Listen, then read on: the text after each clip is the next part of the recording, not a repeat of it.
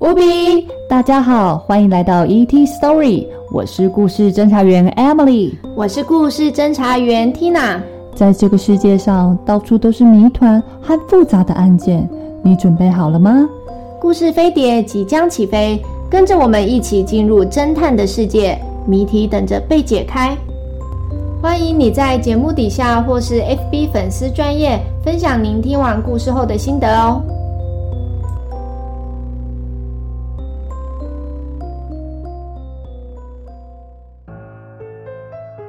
第十六章傀儡。上一集，侦探小组把洗碗机里的纸条破解后，奥托叔叔说，这已经不是他第一次收到了。他就从橱柜中拿出他当初收到的纸条。他们不断地推测，到底是谁？是谁想要杀害奥托叔叔？就在这个时候，门铃响了，是普雷瓦尔博士。他过来给奥托送药。当他看到亚明手里的人偶时，大吃一惊地说着：“这里发生了什么事？这可不是你们该玩的东西呀！”他说着，把包放在了厨房的桌上。他浑身都湿透了。外面突然变了天，倾盆大雨打在街道上，啪啦啪啦的作响。狂风把棕榈树吹得东倒西歪。当看到桌上的那封恐吓信时，普雷瓦尔博士脸上满是深深的担忧着，问着：“你们都明白这意味着什么吗？我觉得有必要给你们解释一下魔法了。”普雷瓦尔博士的眼神突然暗淡了下来，说着：“它所蕴含的力量是你们做梦都想不到的。”侦探们刚开始想和普雷瓦尔博士说一说劳尔失踪的事，但他们却发现，博士认为劳尔只是自己离开而已。他对这个消息一点都不感到惊讶，很快的就把这件事抛到了一边。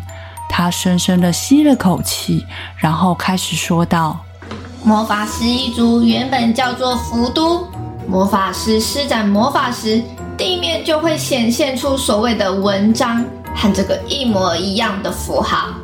普雷瓦尔博士亮了亮手上的圆形符号，接着说：“随后，魔法师慢慢进入某种特殊状态，最后献上祭品，通常是山羊或是母鸡。”母鸡！桑德拉脱口而出，他想起了森林里那只鸡被割断脖子的场景。普莱瓦尔博士接着说着：“有时候祭品也会是人。”普雷瓦尔博士的声音听起来很沉重，一时间安静得有点可怕。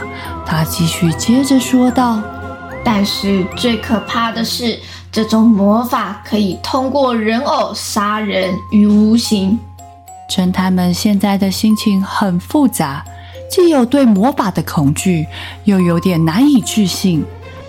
普雷瓦尔接着说着：“他们制作一个和受害人脸孔一样的人偶，用针刺穿这人偶，他们就是接下来要发生灾祸的预兆。”马里奥说：“纯粹是骗人的，人偶怎么可能杀人？”普雷瓦尔博士解释道：“不是人偶本身去杀人，魔法师通过这些人偶来施法。”他们属于让人闻风丧胆的血色教派，通过人偶来让恐怖的事情变成真实。当受害人死后，魔法师还会把他们召唤回这个世界，让他们变成傀儡。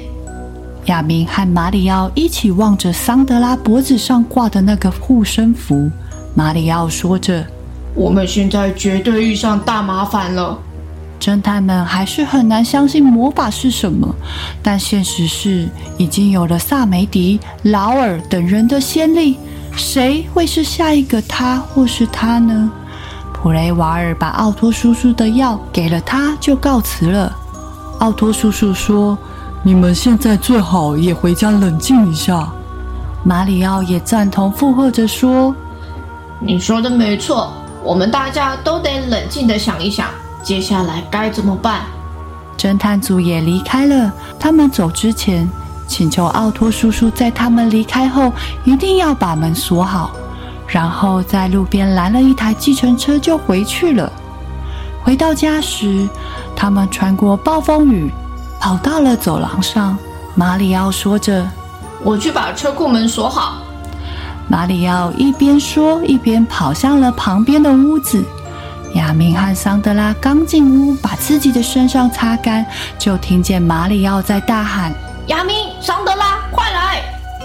想知道发生什么事，敬请期待下周第十七章《泥巴脸》。